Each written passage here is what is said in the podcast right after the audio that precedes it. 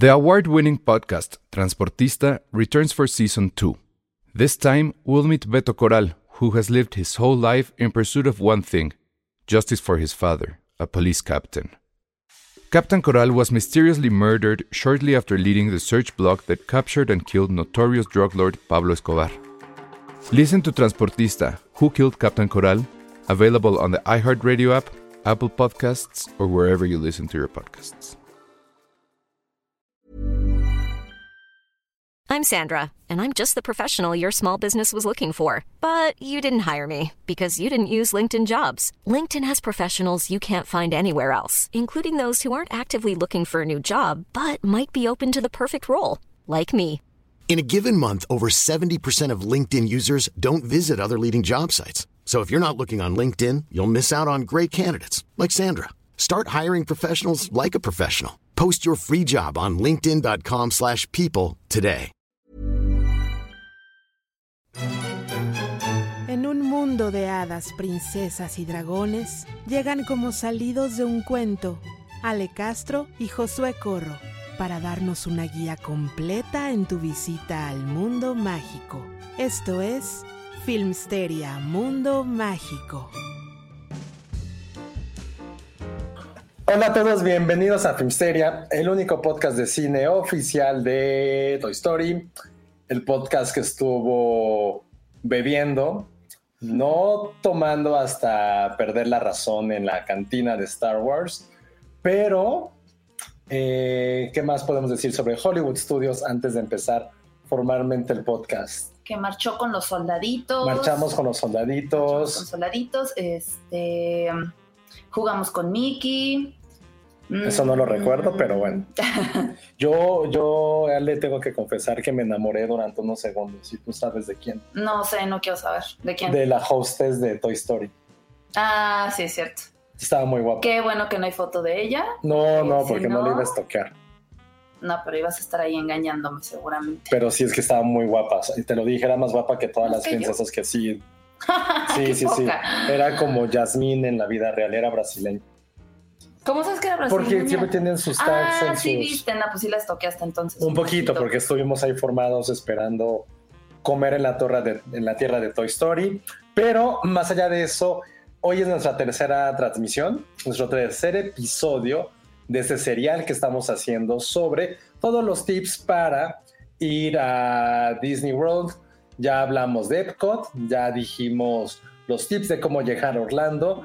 El episodio número 2 fue eh, sobre...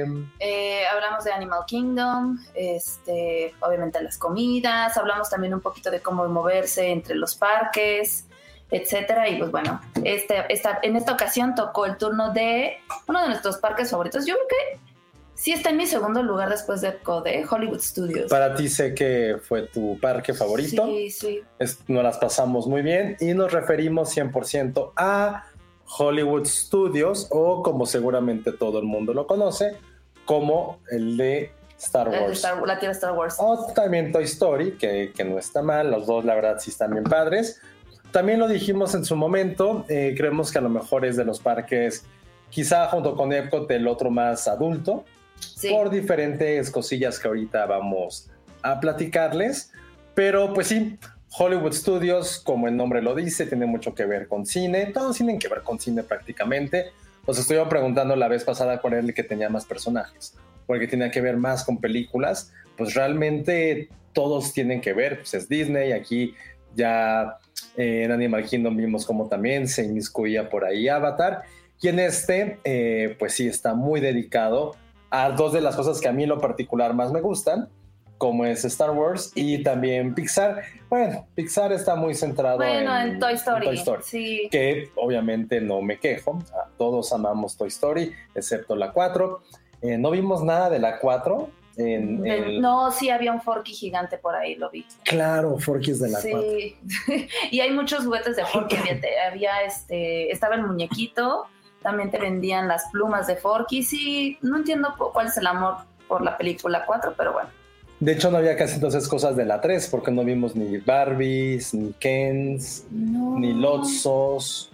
No. Lotso de- salió una sudadera bonita lo- sí. que me puse a pensar, ¿por qué alguien quiere algo de Lotso? O sea, no es un personaje con el cual quieras. Pero es que sí está padre visual. quizá. Me acuerdo cuando salió la 3, que salió a la venta el Otso y mucha gente la- lo compró porque sí olía a fresitas o algo así. Bueno, sí, pero no, no, o sea, el la, está, está padre. el no olimos la sudadera, capaz que también olía a fresitas. mejor. Hubiera estado padre, la neta. Pero ese es Hollywood Studios, el tercer parque que vamos a platicar en nuestro tercer episodio y vamos a hablar así desde, desde el principio. Eh, tiene early entry, Así es. entonces puedes llegar media hora antes de cara al parque, como les hemos dicho anteriormente y lo vamos a seguir repitiendo, no es llegar media hora antes, es llegar unos 45, una hora antes de que puedas estar ahí. Eh, y aquí, por ejemplo, el parque es sencillo, y eso eh, que era el más pequeño, Sí, es el más chiquito, Es- definitivamente. es el más chico, lo recorrimos yo creo que como unas dos o tres veces eh, todo el día que, que estuvimos y es, no por eso es menos espectacular. Si te estás quedando en un hotel de Disney, puedes llegar en el autobús fácilmente o también puedes llegar por el famoso teleférico. Ah, cierto, tú sí sabes. Sí, es muy padre. Sí, sí tienen lo- es más lento el teleférico, pero si tienen la oportunidad, sí tomen esa, esa ruta porque sí este, te da chance de, pues, de tener otras vistas, ves otros hoteles, pasas por los lagos de Disney, eh, llegas por otro lado. Sí está bien padre. Entonces, sí, ese sí lo recomiendo, esa ruta. Entonces, eh, es eso. Y lo primero que tienes que hacer o que tendríamos que hacer si eh, tenemos este early entry, hay de dos vías porque cada uno es un camino hacia la izquierda y otro es un camino hacia la derecha. Hay dos rides aquí que son las que llaman más la atención, cada uno en su tierra. Uno es evidentemente Rise of the Resistance, este juego que para mí es mi favorito de todo el universo de, de Disney World y de Disneyland ya juntándolos. O la otra es irte hacia la tierra de Toy Story e irte a irte al Slinky Dog, que es una montaña rusa chiquita para niños, pero ambientada está espectacular. Entonces, tienes que hacer esas dos opciones. Nosotros nos vamos a enfocar primero en lo que todo el mundo quiere saber, que es qué pasa con, vamos a decirle como todo el mundo le decimos, con la tierra de Star Wars. Exacto. ¿Qué pasa con la tierra de Star Wars? Pues bueno, eh, al igual que, pues, que en Disney y California, pues eso es una tierra que está ambientada como Tatooine, principalmente, donde vamos a encontrar pues, tienditas de comida, snacks, ropa. La verdad es que siento que podrían, no sé tú qué opinas, pero yo siento que esta tierra deberían explotarla un poco más porque no sentí que hubiera tanto, como tanta cosita para comprar. ¿No? ¿No te pasó? Eh, oye, ahorita que lo dices, está, está bueno como mencionar esto de Galaxy's Edge, que en Disney, eh, bueno, en Anaheim, mejor dicho, está dentro de Disneyland. Y aquí está en su parque que es Hollywood Studios, para no, no confundirlos, Ah, sí. porque pues sí, a lo mejor es- está raro, ¿no? Que en California está en la parte de, de Hollywood, bueno, en el, en el otro parque, y aquí está en Hollywood Studios, pero bueno, ya, eso haremos un especial quizá en algún momento del parque de Anaheim, ¿no? Pero sí, de, de Galaxy's Edge, la verdad, para todos nosotros que somos fans, lo particular nosotros dos y todo el equipo de Filmsteria, pues sí es espectacular, es algo que quieres estar, que tienes que vivir, obviamente, una vez en tu vida. Sí, como para ponerlo así, está ambientado en un desierto, muy Tatooine, evidentemente. Y lo primero que ves al entrar ahí, pues son, las, son droides. eh, Son ves- las, algunas ves naves, este, los droides, todo muy desértico y algunos stands de ropa principalmente y de, y de juguetitos, eh, ¿no? En medio, del, en medio de la nada, literal, hasta que te vas adentrando a lo que es como la parte del mercado de Tatooine. Ándale, el en, mercadito. en donde pues está ambientado justamente como estos, estos lugares donde reparaban las naves, como todo muy mecánico, pero puedes encontrar tienditas interesantes de comida. eh, hay tiendas muy padres de ropa porque no es como la playera, ya sabes, ¿no? Con, con Anakin o, o con Darth Vader o con algún personaje, sino que son trajes específicos de, de los personajes, ¿no? O sea, te puedes, puedes comprarte literal el traje Jedi, este, el traje de un rebelde. Hay hay telas, o sea, como está, está muy padre porque sí los diseños son como muy onda desierto, muy, o sea, raros sí, pero muy, muy padres. Eh, hablando de eso, eh, se puede dividir esta Tierra, el Galaxy Edge, en diferentes secciones. Creo que la primera es esta como es el tipo, quizá como decirlo así, es decirlo así tal cual, es un mercado, donde eh, aparte la gran ventaja es que está techada, entonces el calor ahí está durísimo, pero en esa parte pueden como pasarla mejor, donde hay tiendas especializadas chiquitas, que más como mercado podemos decir que está como un tianguis. Sí, como un tianguis, ¿no? Porque estás al aire libre. Ya hay eh, tiendas específicas. Está obviamente la de disfraces, la de ropa, hay otra que solamente se especializa en juegos, juegos de mesa. Hay otra que solamente te vende peluchitos o memorabilia de criaturas, de criaturas especiales. Dije especiales, no espaciales. ¿eh? se llama. Y hay otra también eh, que sí, ya venden un poquito más como de ropa en general de, todos los personajes. Pero hay dos tiendas en particular que sí son una maravilla pero eh, tienen ahí que sacar la chequera o comprar a meses sin intereses, lo que les haga más fácil y felices a ustedes, porque hay una en la cual tú puedes crear tu propio Android, tu propio robotito.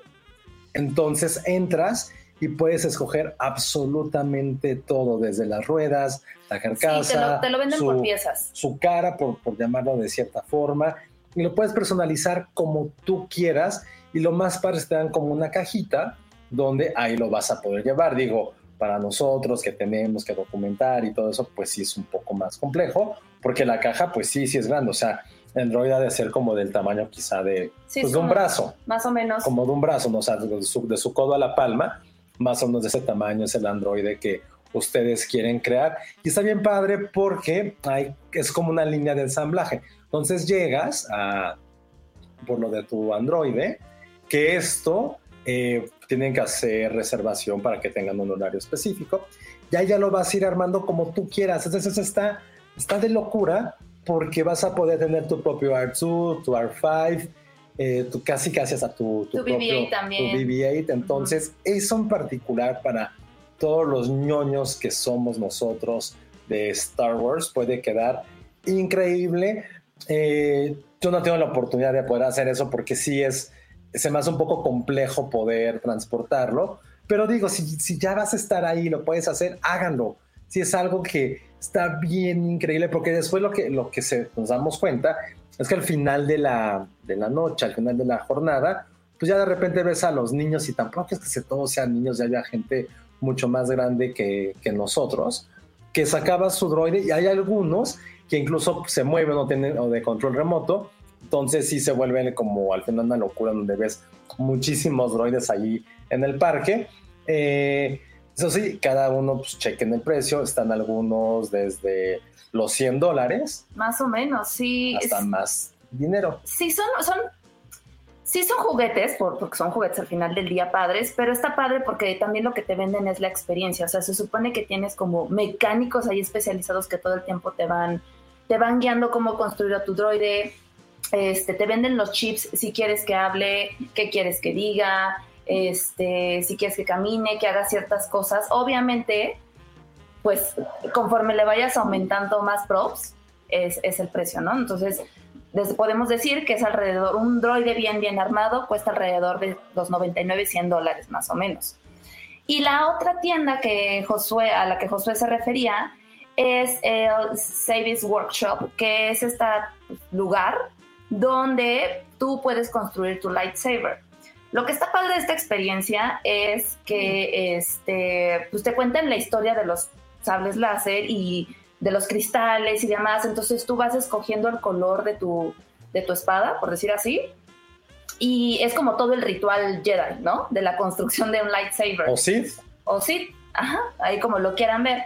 Aquí sí van a tener que desembolsar su chequera o de verdad sí, este, pagar a meses sin intereses porque a diferencia de los droides, que es pues, también una experiencia linda, pero es un poquito económica a comparación de un lightsaber, te va costando alrededor de los 200, 220 dólares.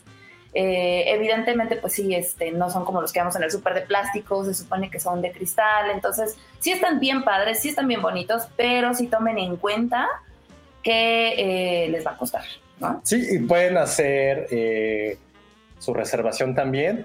Yo, ese, este también es muy difícil de llevar a bordo, Sí. pero es un poco más sencillo que el, que el droide porque literal es, pues, es un palo. Sí. Que, que aparte eh, te lo dan como en, una, en su estuche y ese ya, eso te los juro que no es mentira, en el avión a veces puedes ver que la gente va cargando eso y lo pone abajo de sus asientos. Entonces es otra forma de poder cargarlo. Insisto, este para mí se me hace más fácil. Hace tiempo tuve oportunidad de yo no construir el mío, pero sí acompañar a, a un par de, de amigos a que lo hicieran, que tampoco eran para ellos, era para, para su jefe millonario. Entonces estaba, estuvo cagado porque le iban hablando, como por FaceTime él iba escogiendo los colores y eso. Entonces tuve la oportunidad casi de nosotros Ay, construirlo sin nuestras decisiones, evidentemente. y está padre porque escoges, escoges el, el color, pero el color tiene que ver con un cristal. Que para todos aquellos que conocemos un poquito de la historia de Star Wars, sabemos que todo esto, todo el sable de luz, el, el láser, tal cual, venía de, de ciertos cristales. No nos vamos a meter a esta parte tan, tan ahorita tan rígida ni tan clavada porque nada sabemos que va a llegar alguien que nos va a decir eso no es cierto en Star Wars bla bla bla y en Rebels pudimos ver que bla a ver aquí no aquí estamos hablando de algo mucho Todo muy más general, sí. mucho sí. más general no nos vamos a clavar con eso está padre porque puedes escoger incluso cómo cómo es o sea el mango. el mango frescos, exactamente sí. la la ah, empeñadura creo que se llama Sí, sí, es el mango de la espada. entonces puedes saber, puedes escoger, hay como unos 6, 7 tipos. Puedes escoger el de Darth Vader, el de Qui-Gon Jinn, el de todos los Jedi famosos o de las películas, los puedes escoger. Y lo más increíble es que puedes escoger, también está el que es como medio, ¿cómo, cómo es, cómo es el de Kylo Ren? Como un tridente, ¿no? Eh, pues sí, es como. No. raro. No, yo no soy fan del de Kylo Ren, la verdad. Pero yo no sé cómo describirlo para la gente que a lo mejor no es tan fan. O sea, si es la espada, como con dos, ¿cómo decirlo? Como, Como, cuernitos. como con unos cuernitos Sí, a los lados. Cuernitos. Entonces lo puedes escoger. Y también está la posibilidad de escoger el de Darth Maul, Ah, que es, que es Ese doble. sí me encanta. es Ese es el más increíble de todos. Sí. Y pues ya te dan tu historia, te dan todo. Entonces, eh, pues sí, es algo que yo lo pude vivir un poco. Y sí te emocionas completamente de eso, porque ya que lo ves, también tiene sonido. Ah, es, es algo bien, bien padre. Sí, está bien. Que yo, la neta, pues sí, sí me encantaría tenerlo después. Digo, ay, ¿Y ¿para dónde qué? lo vas a poner también? Sí. O sea, ¿dónde lo, ¿cuándo lo voy a usar? ¿Para qué? Aparte, 250 dólares y es como de, güey, pues en qué momento lo voy a, en qué momento lo voy a poder usar. Sí. Pero niños, chicas, bueno, bebés, no, adultos, de todo, todo, todo tipo hay en este lugar. Eh, digo, lo ideal es poder reservarlo, pero también hay chances si vas ya un poquito más tarde que puedas entrar sin reservación. Entonces, todos les recomendamos que lo hagan. Siempre reserven, miren. Más sí, vale. fans de Star Wars, créanme que ahí se pueden pasar por lo menos dos o tres horas viendo a las demás personas. Y evidentemente, aunque no vayas a comprar, puedes ver. Y si te vas así, porque aparte, eh, la gente que está ahí como en el mostrador, pues sí, son expertos del tema y tienen cual- cualquier duda que tengas, te la saben explicar. O sea, son Wikipedia nerdazos de Star Wars. Entonces, ya, mejor combinación no, no puedes tener. Entonces, son algunas de las tiendas que están aquí en Galaxy's Edge. Nosotros no, no pudimos, com- no compramos nada, porque sí había cosas, insisto, sí eran cosas bien clavadas. De Baby Yoda no encontramos tantas cosas como hubiéramos querido. No, realmente Grogu? no. Sí había, pero no, no así de locura. Tazas, me acuerdo que vi tazas, Sí. como collarcitos, Llaveros. llaveros, Eh, pero, pero no, realmente, inclusive nosotros íbamos más buscando cosas de, de Baby Yoda para Patterson, teníamos la esperanza ahí de encontrar, lamentablemente no encontramos, y dije, bueno, pues a lo mejor una playera, yo me compré una, una pluma, ah, de- muy padre. no la tengo aquí, que lástima, luego se las enseño, pero la tengo en la oficina, De Mandalorian. de Mandalorian cargando a, a Grogu, que está increíble, pesa cañón esa cosa, pero estaba padrísima y creo que fue el, pues fue como la única cosita que encontré que sí me gustó. Sí, yo no, en otras ocasiones me he comprado imanes, eh, playeras, ah, eh, el llaveros. Ah, es, lo- es a lo que iba. cierto. Vimos unos cascos de, de la, de la resistencia. No recuerdo cuánto costaba, pero estaba detalladísimo. No estaba caro. increíble. No estaba nada caro. Pero es lo mismo, o sea, pues cómo te lo, te lo traías Sí, en el avión. Digo, te lo empacan todo perfectamente.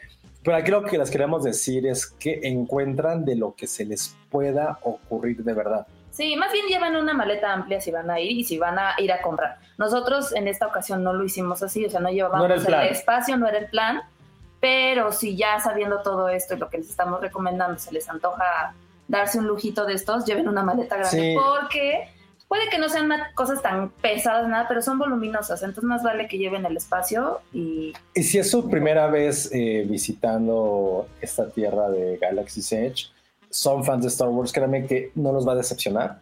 Van a encontrar absolutamente cualquier cosa que se les pueda ocurrir.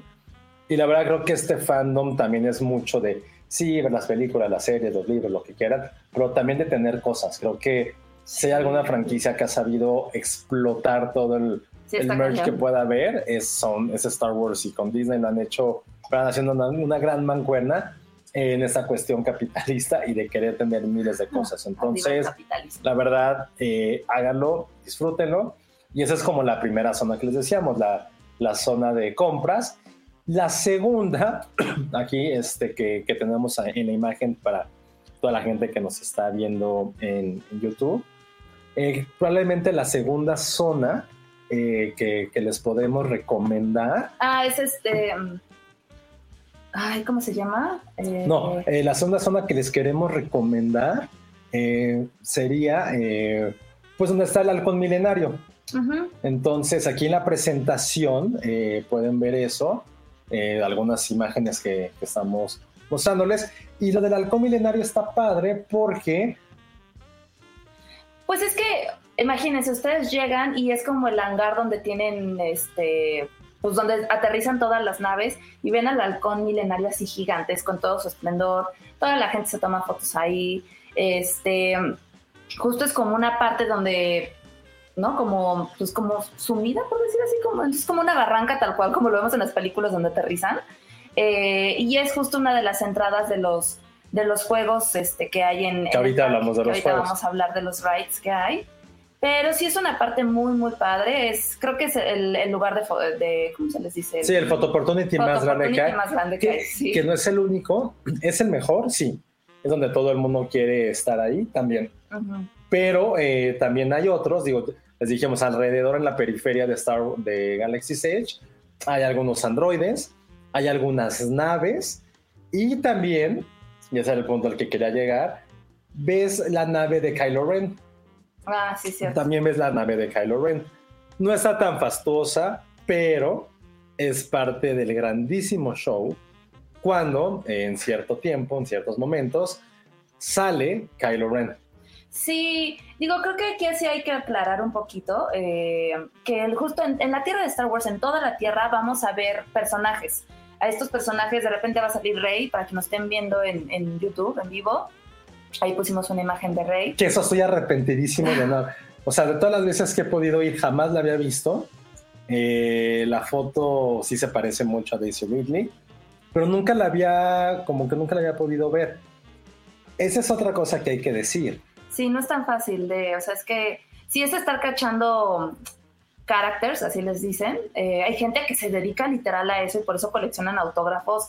Chewbacca es muy difícil que se detenga, muy difícil que te haga caso, eh, pero creo que es uno de los más este, Es espectacular. recurrentes. Lo ves, o sea, mis respetos para la persona que esté de carácter, Chewbacca. porque con ese calor Ah, claro. y estar con eso. Hay muchos Stormtroopers, eso sí son constantes, ellos sí interactúan contigo. O sea, les decía, de lo de Kylo Ren, él sale y empieza a tener como sus diálogos, empieza a decir que él está buscando gente que sea de la resistencia, eh, empieza, y quiere como cazarlos o quiere averiguar dónde están. Entonces empieza como la gente que estamos ahí y que lo está viendo y tomando fotos y videos, los empieza a señalar, a señalar e incluso te puede interactúas con él.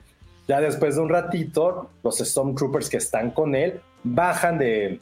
pues, Como del, escen- sí, de- bajan del del escenario, escenario. donde está la y- nave, y empiezan a recorrer como... todo el parque, o sea, toda la zona a buscar a los rebeldes, entonces te empiezan a interrogar, o sea, ahí sí este Pero lo hacen bien divertido. Es- es- sí, lo hacen muy divertido. O sea, no es como que, ay, no, qué miedo. No, está muy, muy divertido. Nos tocó ver a un niño que estaba llorando, que le, que le Porque dio que, le dio miedo.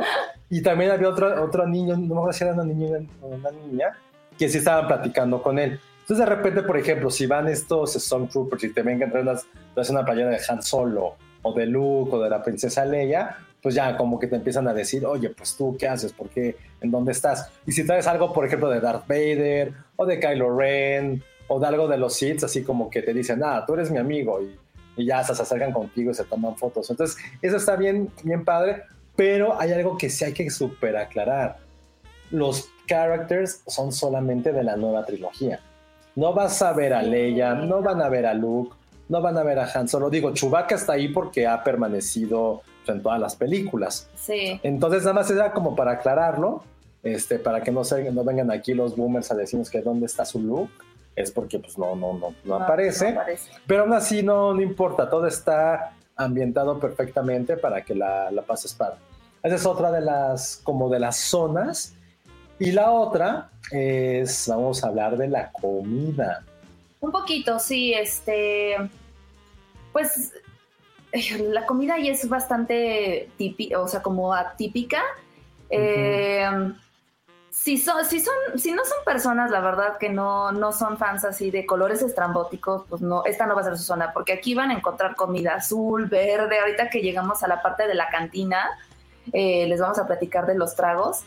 Pero eh, aquí nosotros probamos una galleta que se llama Wookie Cookie que era pues literal una galleta De avena. de avena con que tenía crema de peanut butter, ¿no? Crema de cacahuate. No, era, un- era, era de avena, como con un relleno cremoso, pero no aguado. O sea, nunca he sabido qué tipo. Es como un frosting, mejor dicho, como si fuera de pastel. Y como el- la bandita de. Chewbacca. de chocolate. Entonces hay, hay, una, hay una zona también principal donde, donde parece que estás como en un barbecue galáctico, porque son como estas criaturas muy de Star Wars, como este ganado de Star Wars que está dando Sí. vueltas sobre, sobre el fuego. Y la comida aquí, como les dice, sale, pues sí, está, es, es muy variada. A mí me gustó mucho porque es bien original. O sea, evidentemente estás en un mundo galáctico, en otro, en otro universo. Hay diferentes formas de poder ver esta, esta comida. Y siento que es también como la parte más adulta de lo que podemos encontrar en Star Wars. Todo la par- toda esta comida, que es mucha fusión entre asiático, mediterráneo. Mediterráneo, sí. Entonces, aquí, pues sí, es prácticamente lo que ustedes, cuál sea como su mejor afición gastronómica para poder llegar y comer algo de esto. Pero también hay, por ejemplo, esa que les decíamos que se llama Cargo Bay eh, Deck, Deck Ah, 7. Ajá. Eh, ahí, por ejemplo, hay como un hot dog gigante. Sí, es un hot dog gigante, pero sí te ponen como muchos aditamentos. Digo, no, no es nada feo, o sea, no, No, se espanten, no, no, vayan a creer que, ay, ¿qué me están poniendo aquí? O sea, sí te ponen... este, Docking Bay 7 se llama. Docking Bay Seven. Sí, este, y te ponen, pues, sobre todo como, como si es mucha fusión asiática, sí hay muchas eh, opciones de verdura, o sea, yo creo que Había hasta menús vegetarianos había aquí. vegetarianos, yo creo que inclusive es, pues, de las zonas más saludables, ¿eh? Si Ujú, están a dieta, vayan a comer Star Wars. Toda la Se va a ver extraño, pero créanme que no, no es nada malo ni nada fuera de lo ordinario. De hecho, ahorita que me acuerdo en la cantina, los snacks son estos este, típicos como... Hay, hay unos snacks que son de estas, ya saben, como frituras eh, asiáticas, japonesas, que sí tienen que ver mucho con algas, o sea, sí hay muchas cosas así que, pues, que sí están padre y que sí es mu- algo muy diferente de probar y que no vas a encontrar en otra pues, en ningún otro parque yo diría más bien. Sí, aquí en este del Bay les decíamos, encuentran desde costillas, eh, noodles, mm, ah, están las ensaladas que, que les decías, y también hay brisket, entonces hay de todo, se puede conocer de diferentes Exacto. formas. Y no es que te sientas 100% como estar comiendo algo en Star Wars, porque tampoco es que la comida en Star Wars sea, muy, sea como muy famosa, pero está padre poder experimentar algo completamente distinto. Y ahora vamos a hablar dentro de la parte de comida de lo de las bebidas. Donde, Ale, tú diles cuál es tu trago, no, no decirlo trago, tu platillo, bebida favorita en todo el universo. Mi bebida favorita en todo el universo, después de la cerveza de mantequilla, es definitivamente el Blue Milk. Blue Milk es, pues no sabría qué decirles qué es, la verdad es que nunca, nunca he sabido, alguna vez lo investigué porque sí tenía curiosidad, creo que sí es algo como de coco, como un frappé de coco con frutas y leche, no, no, sé qué sea. No te lo explican realmente. No te lo explican realmente. Hay dos, en está el Milk Stand, que, este, que te venden dos bebidas, ¿no? La típica Blue Milk y la Green Milk. La Green Milk nunca la he probado. Eh, porque todo el mundo te dice es que la mejor es la, azul y como siempre está, imagínense literal, cuando les decimos que está ambientado en Tatooine, creo que hasta el clima ambientaron porque es todo el tiempo estarte muriendo de calor, entonces es el stand más lleno. Sí hay que formarse, hay que ser pacientes, pero de verdad vale la pena porque es un sabor que no sabría cómo explicárselos, pero es deliciosísimo. Es como una malteada. No es un frappé, es un frappé. sí, ajá, porque tiene, sí tiene como esta... No, no, no es frosty, o sea, sí es un líquido. o sea, no es un frappé tal cual. Es como una malteada frappé azul, porque obviamente lo más famoso creo que a nivel comida de todo Star Wars es la leche azul, que es famosa porque la toma Luke, en el primer en el primer episodio, en el episodio 4, mejor dicho. Sí. Entonces eh, la encuentran allí en dos o tres lugares de, de Galaxy's Edge. Y sí es una recomendación, pero ultra, super absoluta para que todo el mundo la tome. Justo como les dice, el sabor es muy frutal. O sea, primero, me acuerdo que cuando lo subimos a, lo subimos a Stories, hubo mucha gente que me decía, guácala, qué asco. Yo me quedé así de, ¿por qué les das? O sea, no, es, que es el color. Hay gente que el azul no es un color atractivo en claro, la comida. no, no es. A menos de que realmente pensaran que era leche. Y pues obviamente no, es. Pero sí es como frutal, como un poco. Ah, ya sé, ya sé, ya, ya me sé. Estoy otra vez recordando. Es, es riquísima. Creo que es lo que más hemos probado aquí. Siento que es como, sí, coco con un poquito de piña. Como medio ah, piña puede ser colada. piña Ay, no, pero es que sí, es un sabor muy suavecito, muy dulce. Eh, sí, es, como una mezcla entre leche de coco y leche de arroz o de avena. Con piña. Con piña y no sé, no sé. O sea, háganos caso, háganse un favor. Si van a ir a Galaxy, a Galaxy Edge, prueben el Blue Milk.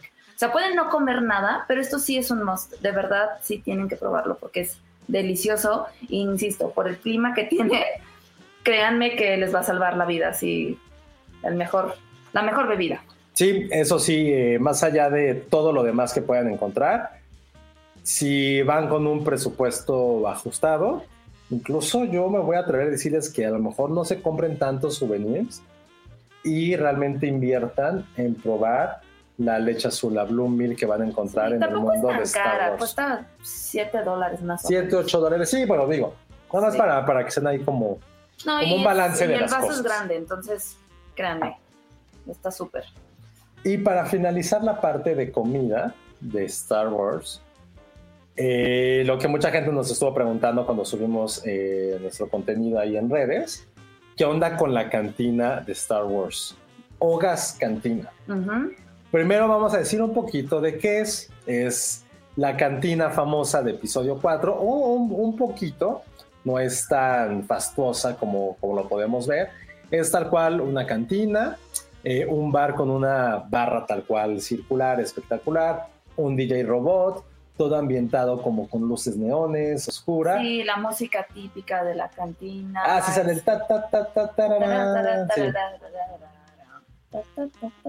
se toca con el DJ robot. Que el DJ está ahí, ¿eh? Y sí está moviendo, o sea, se mueve y de repente para la fiesta y te dice, a ver, todos griten. Y entonces de repente también los cantineros van y hacen show, o sea, es como que dicen, a ver, todos anímense. Y entonces el robotito vuelve a empezar música. Sí, está, sí se vuelve un ambiente muy festivo.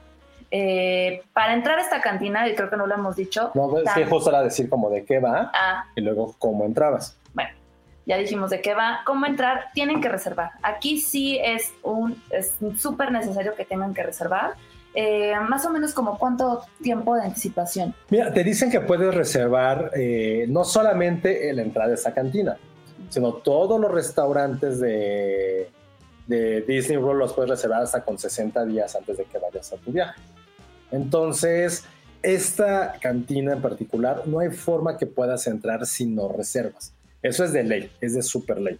Ahora, nosotros no reservamos eh, con anticipación. No, lo que hicimos como- sí. fue, eh, llegamos al, al mundo de Star Wars y lo primero que hicimos fue abrir nuestra app de Disney y decir, ok, pues vamos a ver eh, si hay reservaciones, si podemos entrar, podemos entrar mejor en 10 minutos, en una hora, en dos, vamos a ver. Pues abrí la aplicación, me metí a lo de la cantina, te dicen, ok, ¿cuántas personas van a estar? No, que dos. Entonces, también porque como éramos nada más tú y yo, es mucho más fácil. Sí, Entonces, si van con un grupo más grande, sí más háganlo con más anticipación porque se llena muchísimo ese lugar. Entonces ya me metí a la aplicación, puse dos personas, me tardó unos 15, 30 segundos. Me dijo, ah, tienes una mesa lista en hora y media. Fue como, listo, ya estamos. Ujú. Súper, súper, ya, ya pasó. Hicimos todo el show de lo que les dijimos, estuvimos ahí viendo tiendas. Creo que entramos a Rise of the Resistance todavía. o No, entramos a a Smuggler's Run, Millennium Falcon. a Smuggler's Run. Ajá. Entonces, eh, pues ahí. Entonces, pues ya, veamos cómo lo hacemos. Y pues ya, te dice la misma aplicación, faltan 10 minutos para tu reserva, vete acercando al lugar. Obviamente le hicimos super caso. eh, y ya de repente ya llegamos, eh, les dimos nuestros nombres, checaron la aplicación, fue de, ah, claro. Y la mejor noticia que nos dan es como, oye, pues estamos, muy llenos, no les molesta sentarse en la barra. Nosotros, Y nosotros así lo que de- queríamos, Sí, justo, sí, claro. sí, sí, sí. Entonces Sí. ya está la hostess, te, te checa tu nombre, te dice Te dónde piden está. identificación. Ah. Ojo, aquí es súper importante porque obviamente es una cantina, venden bebidas alcohólicas. Te piden identificación. Entonces lleven su pasaporte. Nosotros nos tocó, la verdad, una, pues, una cantinera muy, muy linda porque yo la verdad no cargaba con mi pasaporte. Yo, yo siempre traigo mi pasaporte digital en foto y demás. Le enseñé la foto. Pero otro, otra amiga nos estaba contando que a ella sí no le aceptaron la foto. Entonces, más vale que mejor, si van a ir a, a Ocas Cantina, lleven su pasaporte porque se los van a pedir, si no, no les van a dar nada. Sí, entonces, bueno, ya, llegas, te abren la puerta, te conducen a tu lugar, te dan tus cartas y esto es todo lo que les dice sale. Lo primero que te dicen es, pues, ¿qué onda con tu ID, no? Entonces, aunque ya nos veamos rucos como nosotros, ya como millennials, ya sí, puede ser todo y millennials, te lo van a pedir. te la van a pedir. Entonces, eso es bueno porque yo, yo, les, yo le enseñé a ella en particular mi foto de, de, mi, de mi pasaporte. Me dijo, no tienes otra, le enseñé mi licencia, la licencia aquí de México, y fue, ah, sin problema con Ale igual. Pero sí, una amiga que fue, pero ojo, ella fue hace como dos o tres años, que no la dejaron tomar, pero bueno, eso es lo de menos porque pues, también hay mocktails. Entonces ya llegas a, a la barra o a la mesa donde quieras, ves la carta y ves que la parte de enfrente eh, son por la parte de cócteles y cervezas, la parte de atrás son los mocktails, o sea, los cócteles sin alcohol y un poquito de comida, ¿no? Esa es la segunda vez que hemos tenido chance de, de ir. De hecho, le dimos una segunda oportunidad, digo, es personal mío. A mí, la primera vez que fuimos, sí, yo alucinada. Eso fue en Anaheim. En Anaheim, increíble, dije, qué bonito, o sea, la ambientación es increíble. Para quienes nos están viendo, ahí este, les pusimos una foto, esa es, esa es la, la barra, o sea, vean qué impresionante es, porque ya vienen los tragos, todos los tragos ya están preparados, entonces sí es muy rápido como te sirven.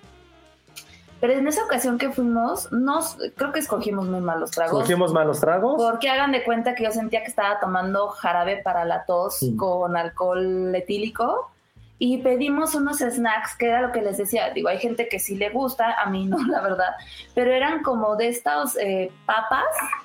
Sí, como, fri- este, como frituras. Pero de botana. alga marina, de pescado, este, yo decía, ay no, esto sabe horrible. O sea, no la pasé bien. Y en esta ocasión que fuimos, la verdad es que ya fuimos como, a ver, ya conocemos, ya vimos que no, y decidimos pedir unos cuantos cócteles. Primero nos fuimos, obviamente, con los coctelitos de alcohol. Eh, Josué pidió un, este, El Java Juice. el Java Juice, pero creo que ese no tenía alcohol. ¿O sí? Sí, sí, sí. ¿Sí? Bueno, era este. Ah, sí, ya me acordé. Porque era como burbujeante. Obviamente, toda la temática es que te sirvan, ya sabes, cócteles así súper estrambóticos de otro, otra galaxia. Entonces era burbujeante, tenía unas este, como bolitas de piña, súper refrescante. Y yo me pedí que fue como un, como un tipo martini, por decirle así. También súper, súper rico. Y dijimos, ah, mira, ¿no? Pero lo que sí les recomiendo muchísimo, y la verdad es que fue un hallazgo para nosotros, fue que los mocktails, justo los cócteles que no tienen alcohol, creo que son los más ricos. Sí, estaban bien padres. O sea, llegamos y le dijimos a la, a, la cantinera, este, ya, ya, hemos, ya hemos venido, ya sabemos de qué va, la última vez pedimos como, como las cervezas también. Le dijimos, queremos como los tragos más originales, los más divertidos. Y nos dijo, claro, o sea, ni se preocupen, así confíen en mí, yo se los voy a hacer. Entonces, por ejemplo, de esos de que decía, sí, pedimos uno que tenían como unas bolitas y burbujeaba. Había otro era que una especie como de Bloody Mary que incluso era como, era, era rojo, donde desde el fondo tenían como un aditamento que desde abajo del vaso iba explotando. Entonces salían así como, como bolas de fuego. Y eso es algo que la verdad se agradece 100% porque quieres ese tipo de experiencia. También incluso en la parte en cómo lo sirven, ¿no? Todos los vasos no tienen como las, las formas que a lo mejor nosotros estamos como pensando que son mucho más cilíndricos. Hay otros que son como balados, hay otros que tienen como ahí como si tuvieran como como unos como anillos. anillos, sí, exacto. Y cada uno tiene como un complemento, ¿no? O sea, ya fuera que tuviera una fruta cortada de forma original o un hueso, lo que ustedes puedan imaginar, eso lo tiene, lo tiene la cantina. Entonces, los tragos, esta vez lo pedimos, todos me gustaron, estaban muy, muy, muy, muy bien. No tienen así tampoco tanta carga de alcohol, pero obviamente tienen ahí como, como una pizca. Sí, no, no, a ver, no se van a embriagar, o sea, tampoco, y también le van a invertir, porque tampoco son así baratísimos. Entonces, este, pero sí vale la pena. O sea, sí están muy ricos. Yo les recomiendo, la verdad, que pidan los mocktails. Sí, sí, los mocktails están muy bonitos, están bastante, bastante ricos. Yo también como consejo, a lo mejor las cervezas, ¿no? Porque sí te lo traen como de una forma bastante bonita, o sea, los, ni siquiera es como sean tarros de cerveza, son como, son como, unos, cuernos. Sí, y que de hecho, sí, hay, digo, no lo mencionamos, pero, bueno, sí lo mencionamos en un par de capítulos, en esta cantina también te dan vasos de souvenir, entonces tú tienes la opción de pedir eh, cierto trago, ellos te preguntan, oye, ¿quieres el vaso? Entonces te lo sirven en otro vaso, obviamente grabado, súper bonito, ¿no? Con relieve y demás, que bueno, ya con lo que estás pagando por tu bebida, pues ya te quedas tú con el vaso. Y la verdad es que si también quieren un souvenir diferente, porque esos no los venden en las tienditas, solamente los encuentras en, en la cantina, pues pueden aprovechar y pedir su trago junto con su vaso de colección. Exacto, entonces, sí, tienen que, tienen que ir, si son fans de Star Wars, tienen que hacerlo una vez en la vida. Si no son fans, a lo mejor no, porque si es algo demasiado, es demasiado de fan, no lo decimos como algo malo, al contrario.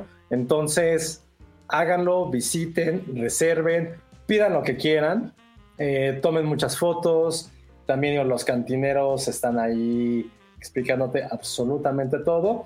Y, ah, por ejemplo, ya como último tip, para pasar a otra cosa, eh, uno de los tarros está en forma de pork. ¿Se acuerdan de estos ah, como que son como pollitos, ¿no? Como pollos es que no son bueno, no saben. por, ajá, como pollo pingüino con como con no sé, como perro, ya, ajá. lo que sea, puedes tener un tarro de eso. Entonces, otro otro tip perfectamente es tomen y llévense ese souvenir, que aparte te dan como en su cajita para que no se vaya a romper. Exacto.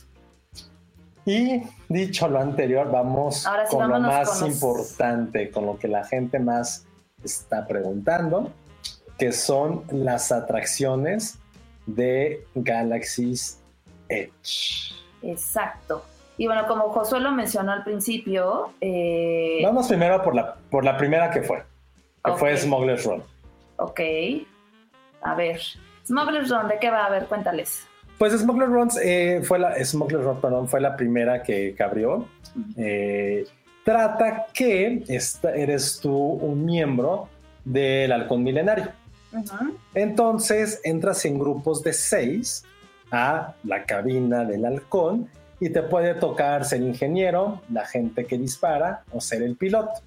Como saben, todos los juegos de Disney, por lo menos los más importantes, tienen este storytelling como les hemos platicado en otros episodios, donde no solamente es disfrutar lo que está pasando, sino crear como una atmósfera en que tienes que tener cierto tipo de misiones. En este caso, obviamente, tienes que ir a un planeta, tienes que robar algo y llevarlo ahí a la, ahí con la resistencia, ¿no? Exacto. Entonces, yo ya he tenido chance, porque sí soy fan, de estar en los tres puestos. Y entonces en cada uno tienes que hacer como que apretar ciertos botoncitos. El mejor es el del piloto, ¿no? No sé, ahorita me tocó el de hasta atrás, que esos son los ingenieros, y es el más padre porque vas viendo todo, porque estás en, los, estás en el asiento de atrás y realmente es como pic, puc, puc, y te aparte flashea cuando tienes que apretar estos botones. Entonces está, está muy divertido, pero obviamente es como un simulador. Entonces te vas moviendo con una pantalla gigante si tienes que usar un cinturoncito, porque pues sí, vas de un lado para otro, pero eso es solamente como la cerecita del pastel de toda la experiencia de Smugglers, porque obviamente, como estás al lado del halcón milenario, ese gigante que les dijimos, pues sí, toda la fila está ambientada dentro de cosas que tienen que ver también con Star Wars, entonces sí puede ser una fila de 40, 45 minutos, pero vas a disfrutar porque vas viendo cada detallito que cómo está construido, pues por donde vas a estar pasando. Entonces, durará a lo mejor un par de minutos, pero sí es algo bien, bien cool y la verdad a mí, a mí me gusta. Eh, sí, como dice Ale, creo que el mejor es el piloto. Sí, a mí nada más me ha tocado estar en, en, este, en los que disparan y como mecánico. Nunca me ha tocado ser piloto, pero obviamente pues vas hasta adelante, este, ves toda la acción. Y lo que bueno, eso es mío, o sea, a mí lo que no me encanta de ser mecánico es que de repente te distraes porque te dicen, aprieta tal botón, entonces cuando eres piloto o cuando eres, ya sabes, los que nada más estás con un botón, y como mecánico sí tienes que estar al tiro con todo de, ay, este, la válvula de no sé qué aprieta tal, y el manubrio de quién sabe qué tanto aprieta tal, entonces sí de repente te distrae, digo, pero es parte justo de la experiencia, ¿no? Pues al final si eres un mecánico tienes que estar así. Y está padre porque cuando vas como en pareja, pues obviamente es más fácil que entres, grupo de seis amigos, es para niños y es el storytelling. Entonces, bastante chido Smuggler's Run, pero, pero, pero, pero, pero, pero, ahora sí, hablemos del gran juego de todo de todos los Hollywood Studios y yo insisto, de todo, de todos los seis parques principales, incluyendo Anaheim, que es Rise of the Resistance. Exacto. Ah, Rise of the Resistance. Pues tú ya habías tenido la oportunidad de subirte, ¿no? Yo la verdad fue la primera vez y sí, José me venía terapiando muchísimo de, oye, es que este es el mejor, de verdad te va a volver loca y demás. Dije, bueno, a ver, vamos a ver. Y básicamente, pues, eh, pues eres como, ¿qué? Una nave que entras eh, a una nave del imperio, por decir así.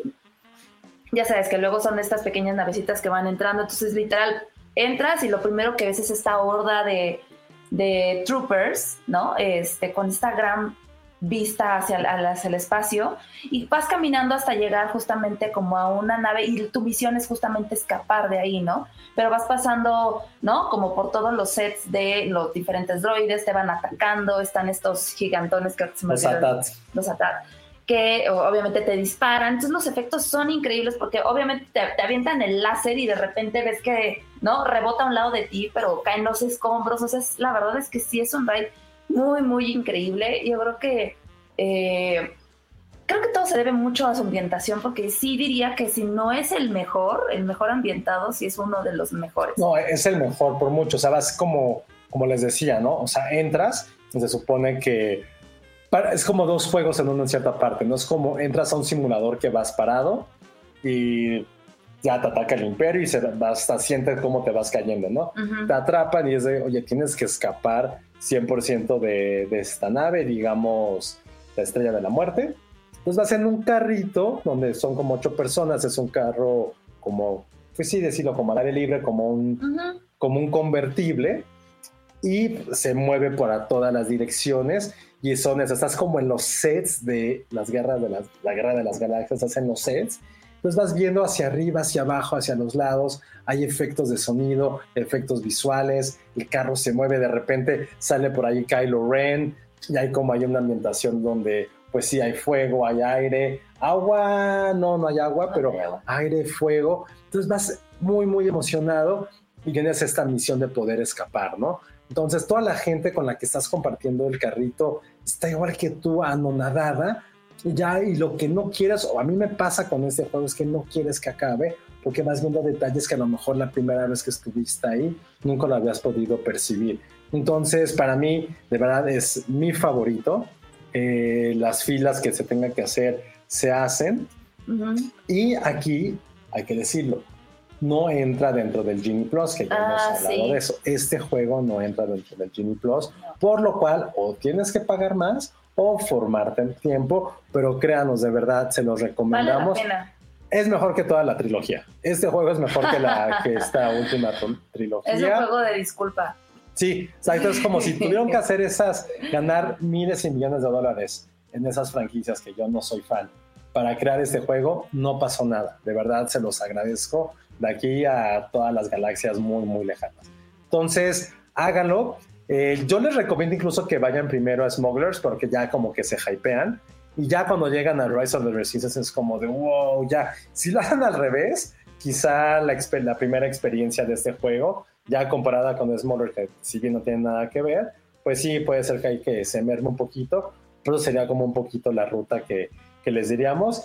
Y pues esto fue Galaxy Edge.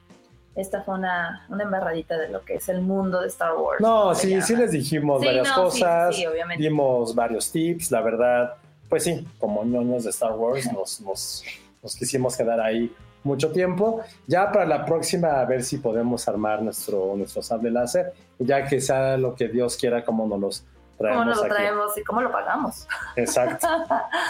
Muy bien. y la segunda tierra principal de Hollywood Studios. Nos vamos ahora a Toy Story Land, que esta tierra eh, favorita de José, porque pues él es fan de Pixar, sí diría que es la más infantil de todo el parque.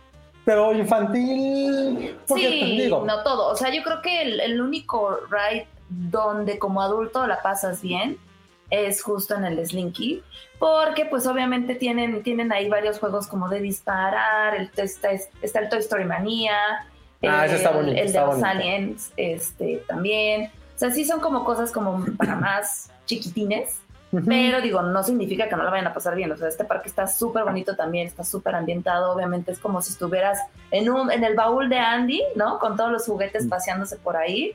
Sí, está bien, bien padre. Sí, o sea, yo diría que no es que sea el más infantil, pero también porque la temática pues son juguetes. Entonces, pues sí, consiste de, alguno, de algunas atracciones. También, pues si quieren lo, lo dividimos como lo hicimos con, con Star Wars, ¿no?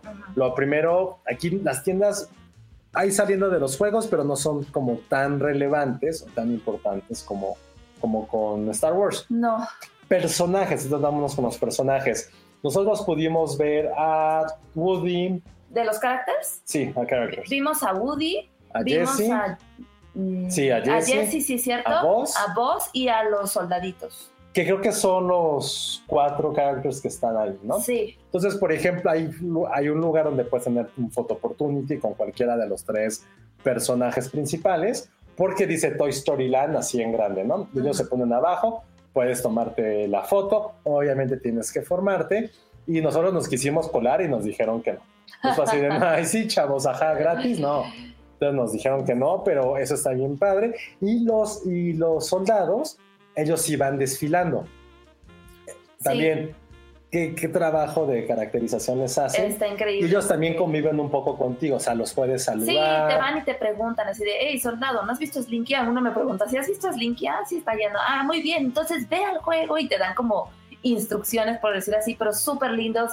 De repente hacen- y es como de banda de guerra, ¿no? Ajá, traen como su banda de guerra, ¿no? Tocando, saludando a los niños, interactuando con la gente. Está bien, bien padre y yo Sí, creo que es de los mucho. personajes mejor caracterizados. Me, me gustó, me gustó mucho cómo, cómo estaba eh, pues, todo eso entre que ambientado y también cómo se meten en el personaje y los niños todos están así de ah, con los soldados. Esos son los characters. Ahora, si quieres, hablemos de comida. Ok. Comida. Eh, hay un restaurante principal que se llama Woody's Lunchbox, Woody's Lunchbox. que es que es ahorita en 2023 es de los más nuevos que están ahí. Exacto. Sí, y básicamente, eh, pues son... est- Está es- riquísimo. Sí, está riquísimo. Es Es, es riquísimo. un, es un stand de fast food, o sea, no crean que es como de estos de, ay, reserva y la mesa y espera, no, o sea, realmente es fórmate, pides, y es como que Uf. comida muy, este... Muy como de lunch de niños. Ah, ah, sí, exactamente, es, es la, la comida que te ponía tu mamá en la lonchera, Bueno, la mamá gringa. la mamá Gringo. gringa, sí, no, no, no. Porque pues está, hay sándwiches, hay un sándwich de pavo que, que está increíble. Al grilled cheese. Este, al cheese, sí, cierto. Este, hay barbecue también. hay este, un tazón de desayuno para niños, eh, hay unos tochos que son los como los más emblemáticos de pues sí, de, este restaurante que fueron los que nosotros pedimos para desayunar, desayunamos tochos, que básicamente pues es como unos nachos. No, o sea, son, son, hash browns chiquitas. Hash browns chiquitas, exacto. Con, sí, con nachos. Sí, con nachos, pero no son nachos, fíjate que eran como... como este, fritos, ¿no? Eran fritos. Y yo dije, no manches, son fritos, qué rico. Muchísimo queso.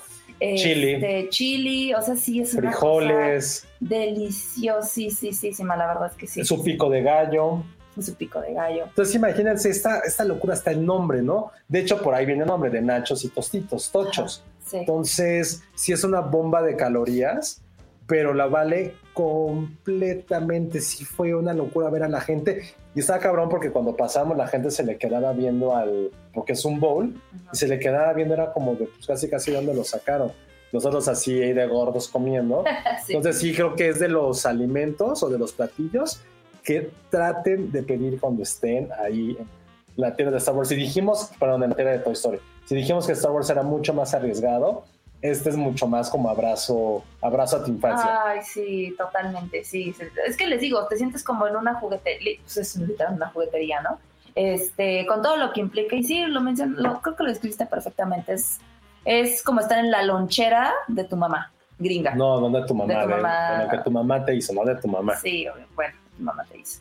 Y bueno, también venden ahí unas tartas. Nosotros nos compramos la de frambuesa, deliciosísima, que son como, pues estas tartitas. Son pop tarts. Como pop tarts. Esta rellena de, de, mermelada de frambuesa y te ponen un fondant ahí también de, de fresa con, con, unas perlitas ahí.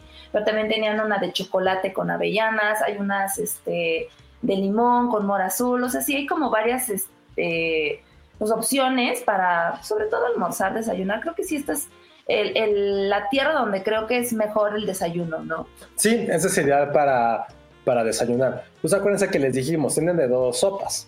O se van directo a Star Wars cuando entren, entren temprano, o se van a la tierra de Toy Story. Nosotros optamos también por la tierra de Toy Story, por eso tenemos como estos tips de, de desayuno. Y las Pop Tarts, estas que pueden encontrar en este restaurantito, también pensamos que iban a ser como muy sabor artificial. No, no, no, también muy, muy ricas y creo que si me hubiera pedido un par, nos, no nos hubiéramos traído, eso sí sin problema, hubieran venido aquí para parar a casa y no, creo que hubieran llegado. No creo, se hubieran comido en el avión. En el avión, pero bien rico.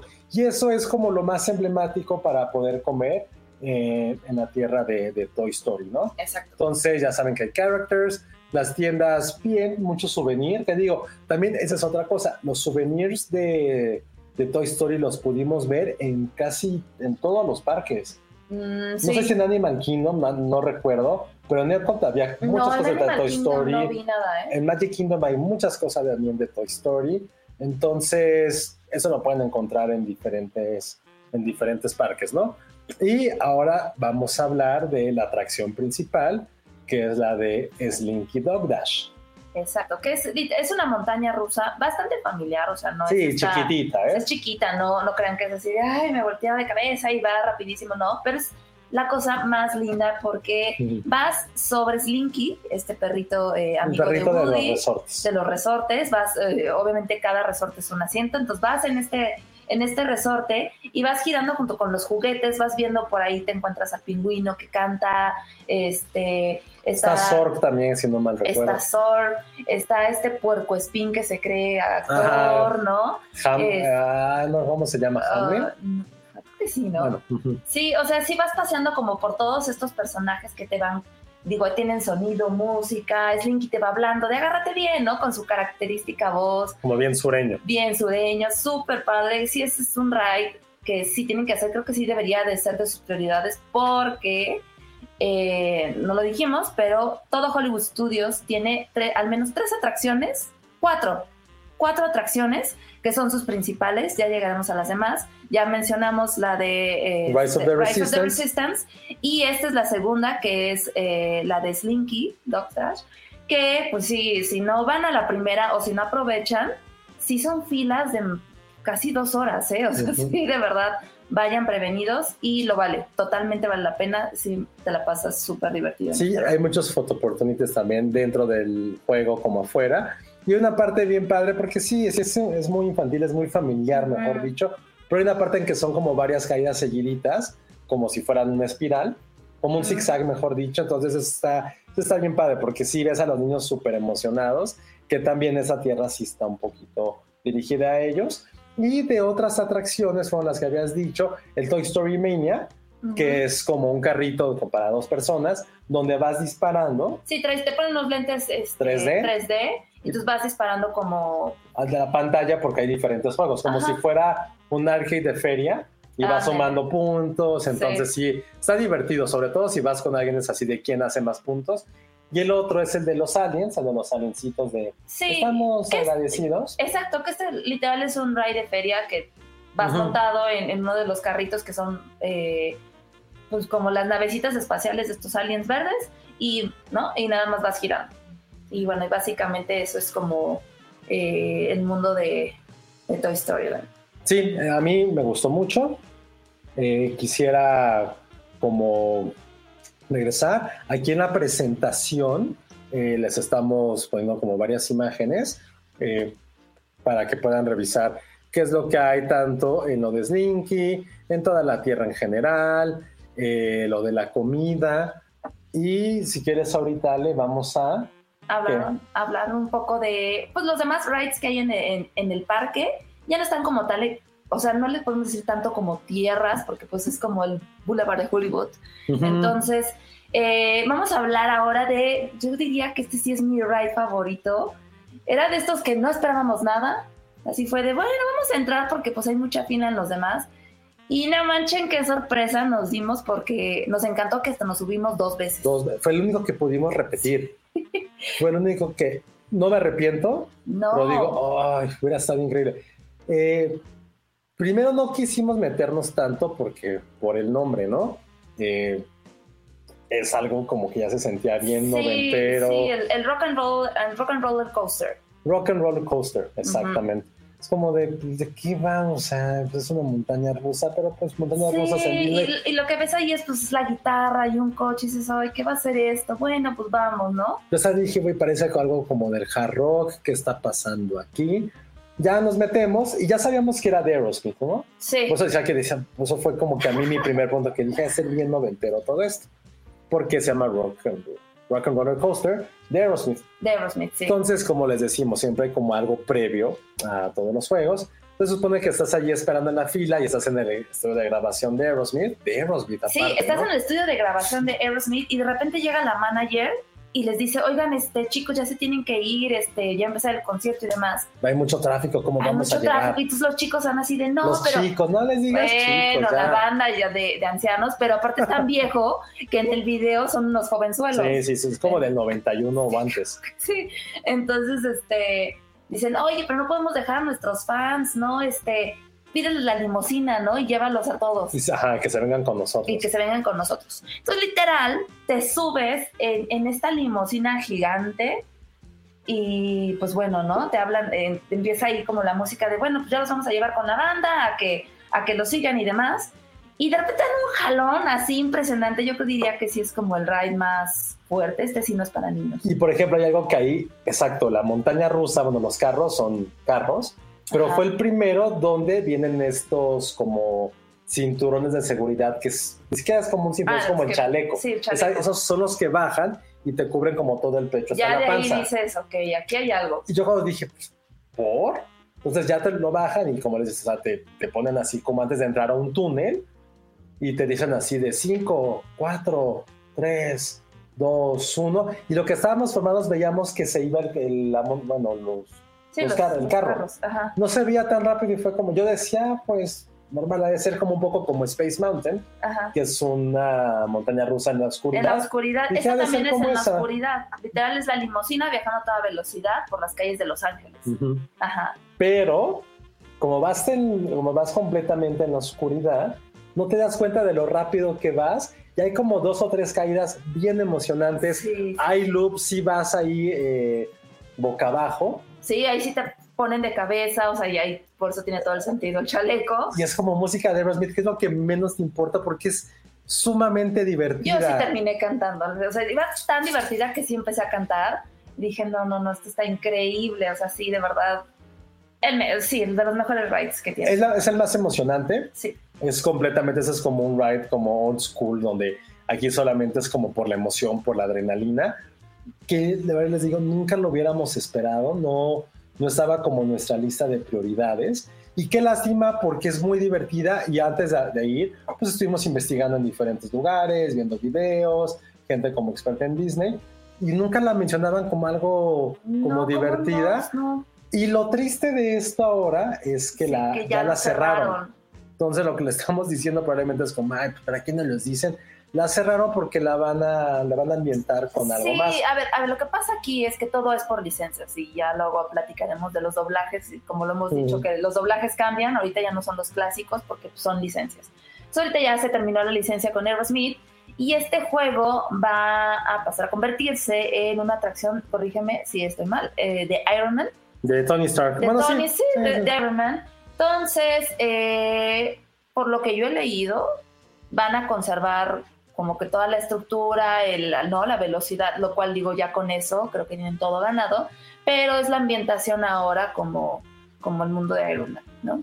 Pero sí, o sea, eso ténganlo en su bucket list ya la próxima vez que sí, vaya. Sí, abran hay que ir todos a verlo porque sí, este, si conservan todo el, todo el ride, la verdad es que sí vale muchísimo la pena, es súper divertido.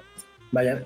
Y luego a unos cuantos metros de esta montaña rusa se encuentra otro que aquí sí voy a decir que me gusta más la que está en California. Ah, sí, que bueno, es, es clásica, sí. Sí, es la Twilight Zone Tower of Terror, que es prácticamente un hotel embrujado, donde te suben a un elevador de 20 pisos y te dejan caer. Así, tal cual como lo describí es. Tal cual, no hay mayor explicación. Este, obviamente, súper bien ambientado. Están ahí los, los chicos del, pues, del hotel, ¿no? Muy amables según, pero son súper siniestros. Eh, cada piso te, te, va, te va proyectando como algo, como una habitación súper sobrenatural, hay espantos. Sí es una experiencia bien, bien divertida y yo creo que también uno de los, junto con el de Aerosmith que mencionamos, de los más fuertes que tiene el parque, porque literal es caída libre. O sea, sí totalmente te dejan caer. ¿Y te vuelven a este subir? Y lo que está padre es que como son estos pisos luego que simulan ser eh, abandonados, puedes ver a través de ellos. Entonces puedes ver como todo el parque, puedes ir en la mañana, en el atardecer, en la noche, vas a hacer, va a ser una experiencia diferente, pero es muy, muy divertido también, obviamente. Pues sí, si te van a dejar caer, pues es de adrenalina 100%. y es, digo, está ambientado ahorita como de esta franquicia que ya probablemente si esta es como la zona más boomer, porque si va alguien menor de 35 años, no, 30 años, o sea, Aerosmith es como, ah, pues, ¿quién es Aerosmith? O sea, no, todo está pique, pero... No, ya sé, ya nadie le importa, ya nadie sabrá quién es Aerosmith. Y al mismo es, es, es, Twilight Zone o... ¿Cómo se llama en español? Perdón, Twilight Zone este... fue. La zona, de, la zona, la dimensión desconocida. Dimensión desconocida. También se van a quedar así como, pues, ¿esto qué, qué, qué es? Y en cambio, la que está en California es de los Guardianes de la Galaxia, Sí, ya es este. Es algo completamente Es la misma estructura, pero obviamente la ambientación es de Guardianes de la Galaxia y de verdad está increíble ese ride. Porque aparte trae la música, ahí te sale Rocket y todos los guardianes cuando vas bajando los pisos. Sí. Pero la experiencia en sí ayuda mucho a la ambientación, la música, el storytelling, obviamente, y lo que pasa antes, pero la emoción, eso sí, no cambia. Entonces, bien por estas dos, están literalmente pegaditas. Entonces, a lo mejor ahí puedes hacer como tu tarde, se te puede ir en estas dos porque pues sí, sí hay este, mucha fila, pero las dos garantizado 100% sello de garantía Filmster. Sí, sí, totalmente. Y algo que tiene el sello de garantía aún más. Ay, sí, sí, sí, de verdad. es que, es que, ¿sabes es, que justo ahorita que decías que tu favorito es el de Star Wars, es que para mí este está a la, a la par. Es que estamos viendo el cliché de, esta fue una sorpresa, esta está increíble. Pues la verdad es que este creo que no, a ver, si quieres hacemos ahorita un conteo, yo sí tengo muy precisos los que yo quiero. Pero este, es que este más que, que estar increíble, que sí lo está. Es hermoso. Es hermoso y fue una sorpresa que nadie, creo que nadie de los que estábamos ahí lo esperábamos. Estábamos hablando de Mickey and Minnie's Runaway Railway. Sí. Que aparte nosotros teníamos esta onda de ay, es una cosa súper infantil y terminamos entrando porque básicamente es un ride nuevo. Entonces todo el mundo era de vayan, vayan, vayan y bueno, pues vamos, ¿no? ¿No? Y Nos también es uno de los que se recomendó llena. gente de Disney. direct. Exacto. Entonces dije, bueno, vamos a ver qué tal. Yo pensé que era una cosa súper infantil, que sí lo es, obviamente, ¿no? Yo la verdad dije que sí, porque ya se- está haciendo mucho calor. Y dije, bueno, este, este sé que es toda la fila y todo el juego está bajo techo. Pues Sí. así de, pues ya 45 minutos lo aprovechamos ahí. ¡Wow! Sí, ¡Wow, wow, sí, wow! sí, wow. Primero entras, este, este eh, ride está dentro del Palacio Chino.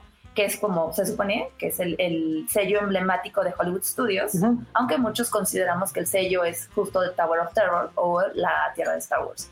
Pero bueno, este es el clásico en, en el teatro chino. Y primero entras a una sala de cine.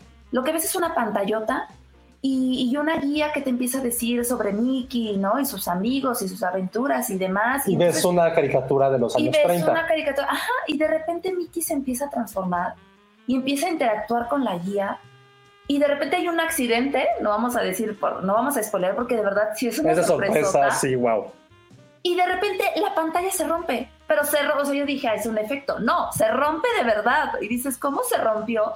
Y tú entras a la pantalla y al momento en que entras a la pantalla, literal entras a la caricatura, ¿no? Al, al mundo de, de Mickey y de Minnie, porque de verdad todo es, no sé si hay algo... O sea, yo siempre cuando veía, por ejemplo, la de Roger Rabbit, yo decía, ¿qué se siente? ¿De niña? Es eso, ¿Qué se bien. interactuar con una caricatura? Haz de cuenta que es eso. Porque todo, todo, las texturas, los, los personajes, todos son una.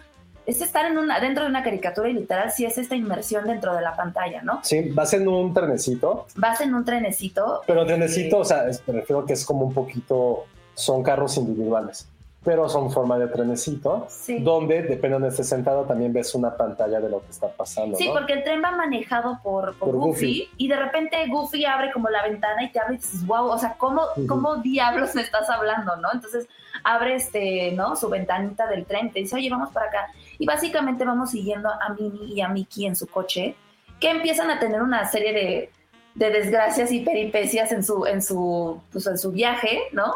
Y vamos encontrándonos como con todos sus amigos, ¿no? Sale, sale mi favorito que es Donald, Daisy. Lo de Daisy está Lo increíble. de Daisy está maravilloso. Porque, pues sí, es como, es tal cual, como una caricatura. Escribiste muy bien, es como mezclar esas caricaturas clásicas de los 30 con Roger Rabbit, con toda la tecnología actual. Entonces hay un momento en que vas en tu cochecito y entras a, a un desierto.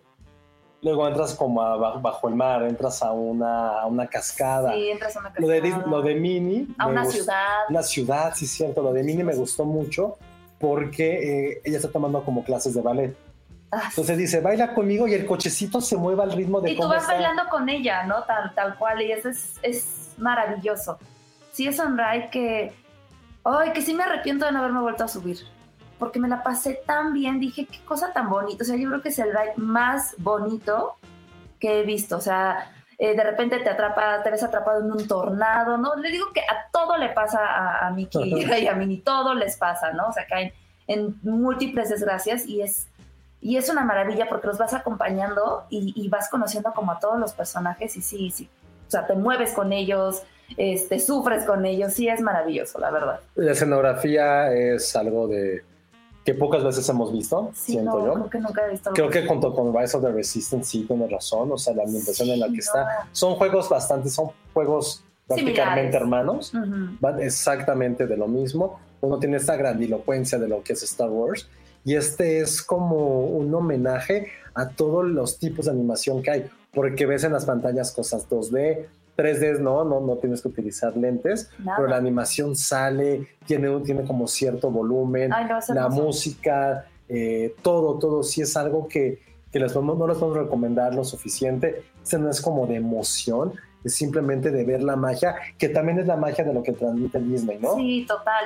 La- les voy a ser sincera, después de que nos vemos a este ride, ya me gusta esta caricatura y la he puesto varias veces. De hecho, cada que llegamos al hotel, obviamente tienes caricaturas eh, en, en tu cuarto de hotel, me ponía a ver Mickey Minnie porque dije, me encantó, la quiero ver. soy fan de este Mickey nuevo, ¿no? Que es este nuevo diseño que tienen y es súper, súper bonito. Sí, es lo más mágico de, de Hollywood Studios, de esta parte clásica, creo que sí. Entonces, ahí está eh, Runaway.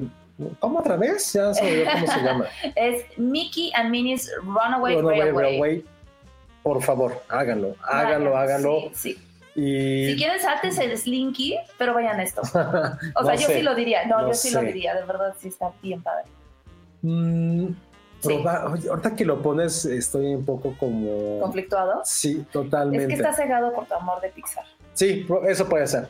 Pero este sí es muy, muy, muy mágico. Entonces, completamente. Y también hay mucho souvenir de este nuevo Mickey, que es como retrofuturista, por decirlo de cierta forma. Sí, más moderno. Sí, está padre. sí, total. Y bueno, pues ya vamos acercándonos al final de nuestro viaje por Hollywood Studios y nos vamos ahora con los shows. Eh, su principal show es Fantasmic, que es uno de los shows con los que cierran el parque. No saben qué maravilla es este show. En lo personal, a nosotros nos tocó ver este show también en Disneyland en California. Y en mi experiencia creo que vale mucho más la pena verlo en Disneyland y es mucho más impresionante en el de California que en el de Orlando. Porque en el de Orlando hagan de cuenta que es como un estadio, tipo donde estaba Keiko, ¿no? Porque es como literal una piscina gigante, un río, por decir así, y un escenario. En el de Disney de, de California es el lago. Entonces es este show en el lago grandísimo. Obviamente como al ser tan grande te permite tener más personajes, en este es un poquito más este contenido. Pero está padre pero este, está padrísimo. porque los ves más de cerca. Los ves más de cerca y también son gradas, está sentado, en el otro es así de, uy, parado ah, y a si alcanzas lugar, por lo mismo. Pero bueno, ¿de qué va Fantasmic? Fantasmic es el sueño de Mickey. Eh, Mickey se queda dormido y de repente empieza a pelear contra todos sus demonios se ve atacado por todos los males que, existen. Todos los eh, villanos, ¿no? Todos los villanos, eh, eh, o sea, desde, ¿no? la, bruja de maléfica que se convierte en un dragón, la, serpiente de, de Aladín, hasta este demonio que nos presentaban en, en fantasía, que se roba como a los muertos, que a mí me daba muchísimo miedo de niña. Y entonces, pues, Mickey tiene que combatirlos. Y conforme va ganando sus batallas, van saliendo todos sus amigos. Con sus amigos me refiero a todos los personajes. Aquí sí, lo que decíamos, quieren ver characters, Hollywood Studios es donde vas a ver a todos, a todos. Sale Moana, sale este Aladdin, sale este Jasmine, eh, Mulan. La Bella Durmiente, la Sirenita, o sea, todos, todos, todos los personajes de princesas están aquí. Entonces cada uno en el sueño de Mickey, conforme van combatiendo, bueno, combatiendo a estas bestias, van saliendo como los personajes, o sea, salen los villanos, pero también salen los personajes y nuestros héroes de cada película correspondiente que ayuden a, que ayudan a Mickey a vencer este, a todos los males hasta que Mickey despierte de su sueño. Es una historia súper bonita, eh, sí, la verdad es, de esta no, no me conmovió tanto como, como la de Epcot, creo que sí se convirtió en mi favorita, pero sin duda es súper emocionante. Yo no dejaba de gritar cada que salía un personaje. Decía, ay, ay, Josué que no conoce a nadie. Y le decía, mira, ahí está Moana, ¿no? Este, sí es un show obviamente también de, o sea, de luces, están estos personajes gigantescos, pirotecnia, pero también de agua. Entonces de repente en el agua te, proyectan imágenes, este, te salpican en dados momentos, ¿no? O sea, sí es increíble. El, agua llega a un punto impresionante donde sale el, dragón de Maléfica, que el, todo el agua se convierte en fuego. O sea, sí es una... Que sí, yo, yo sí lo pensé ahí como un poquito, rompiendo un poco la magia y dije, oye, esto está peligrosísimo para los actores. Pero dije, bueno, pero sí es una cosa maravillosa.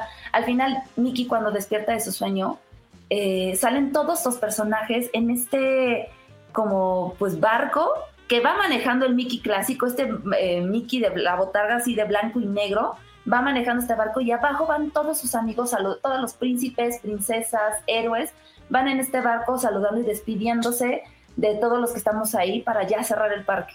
Sí es algo que no se tienen que perder eh, para entrar a Fantasmic, obviamente, pues es, entrada libre, pero sí les recomiendo que se vayan a formar una hora antes porque son gradas.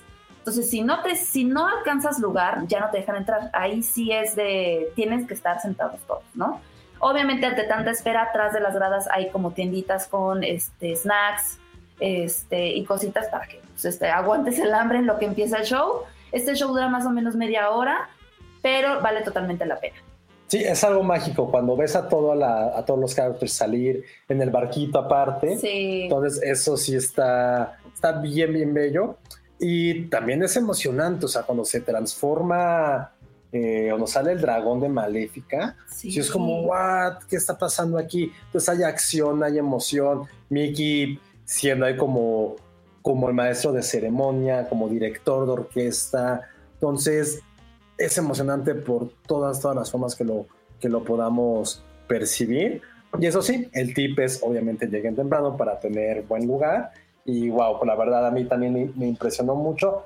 A mí para qué vas, creo que me gustó mucho más este que el de California.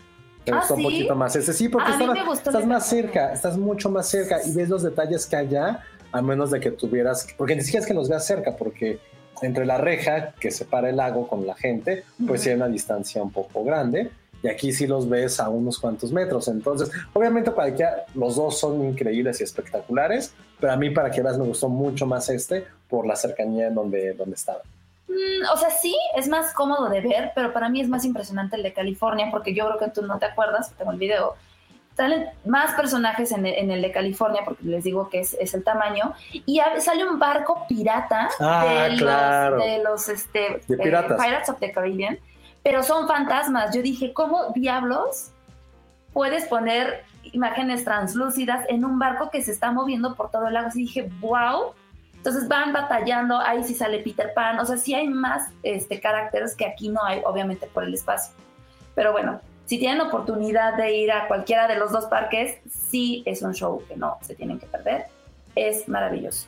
Total. Y bueno, cuando creímos que ya todo terminaba, de hecho ya nos íbamos saliendo del parque y de repente empieza este show que no conocíamos que se llama La magia de las películas de Disney, tal cual, que es una proyección en el teatro chino que te habla un poquito sobre, eh, bueno, eh, este show empieza con la imagen de Walt Disney, ¿no? Eh, hablando un poquito de, de su sueño, de imágenes en blanco y negro, ¿no? De personajes y, y de personas de carne y hueso que dieron vida y empezaron a crear pues estas películas, desde la primera película que fue Blancanieves hasta películas mm, más actuales que son como las de eh, había proyecciones también de este de Guardians of the Pixar, de Galaxy Marvel. de Marvel. Pixar. Entonces, básicamente es acompañar eh, y cerrar el parque con estas imágenes proyectadas de fragmentos de las películas de Walt Disney con este con la música y ya con eso. Sí, vamos es la cerrando el parque. historia y la relevancia cultural y cinematográfica de lo que representa Disney para,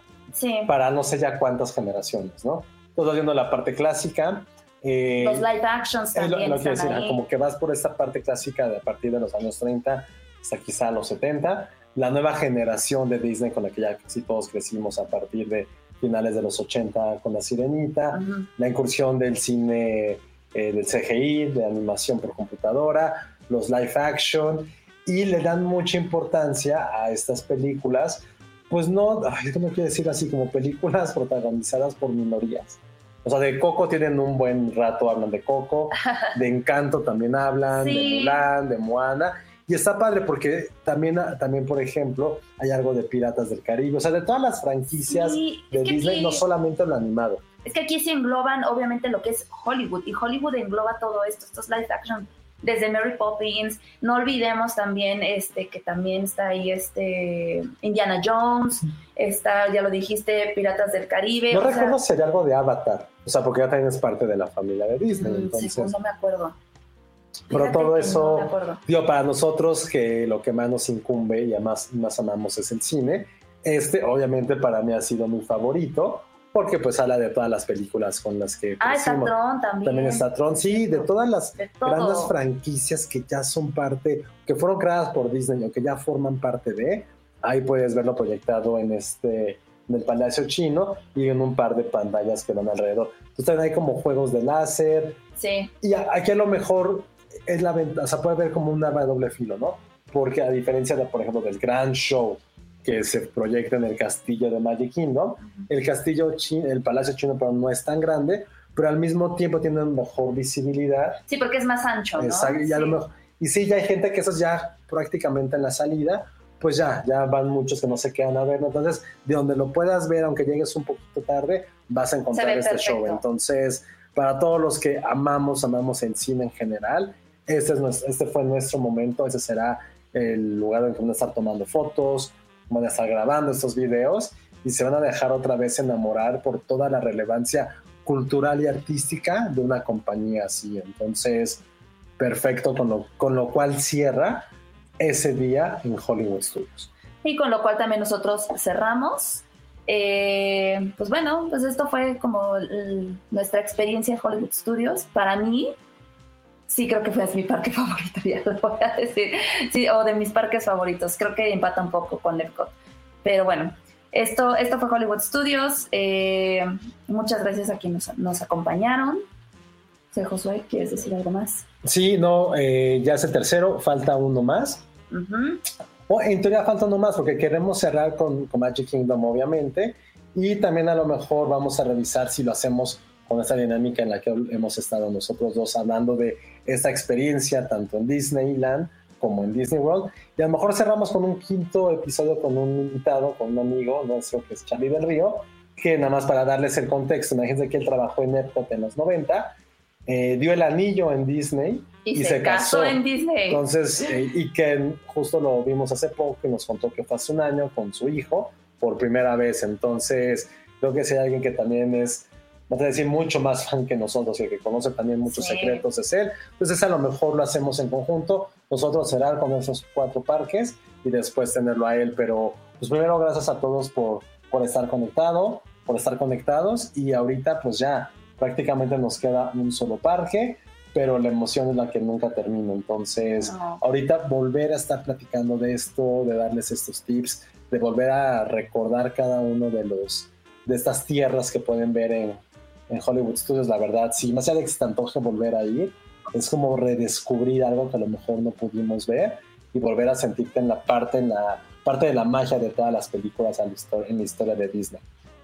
Sí, sí, sí, totalmente. Ahora sí que volver a platicar con ustedes esto sí es volvernos a sentir ahí. Entonces ha sido, la verdad, súper padre poder platicarles esto. Y pues como dijo Josué, vayan preparando sus preguntas porque ya sería, eh, cerramos nosotros con Magic Kingdom, si tienen alguna duda de los viajes o de lo que hemos dicho, es el momento. Igual, si este, hacemos este episodio con nuestro amigo Charlie, si alguien quiere casarse en Disney, él es el indicado para que le pregunten cómo hacerlo, cuánto cuesta, de qué va y cómo. Entonces, pues nos vemos en la siguiente emisión. Esténse pendientes de nuestras redes sociales para anunciarles cuándo sería y en qué horario eh, lo estábamos haciendo los jueves, pero ahorita por cuestiones de trabajo lo tuvimos que hacer hoy y entonces la próxima semana pues yo creo que también vamos a estar un poquito complicados. Pero ya pueden escuchar el primer capítulo de Epcot, el segundo de Animal Kingdom.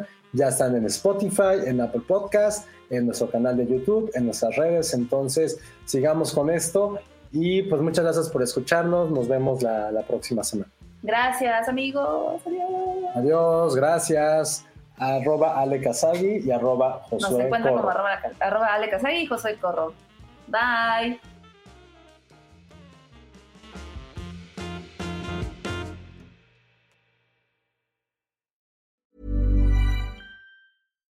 If you're looking for plump lips that last, you need to know about Juvederm lip fillers. With Juvederm Volbella XC and Juvederm Ultra XC, your lip look, whether it's subtle or bold, can last up to one full year with optimal treatment and no additional maintenance. Find a licensed specialist and see if it's right for you at juvederm.com today. That's J U V E D E R M.com. Add fullness to lips in adults over 21 with Juvederm Volbella XC or Juvederm Ultra XC. Do not use if you have severe allergies or a history of severe allergic reactions, or if you're you're allergic to lidocaine or the proteins used in Juvederm. Tell your doctor if you have a history of scarring or taking medicines that decrease the body's immune response or that can prolong bleeding. Common side effects include injection site redness, swelling, pain, tenderness, firmness, lumps, bumps, bruising, discoloration, or itching. As with all fillers, there's a rare risk of unintentional injection into a blood vessel, which can cause vision abnormalities, blindness, stroke, temporary scabs, or scarring. For full important safety information, visit juvederm.com.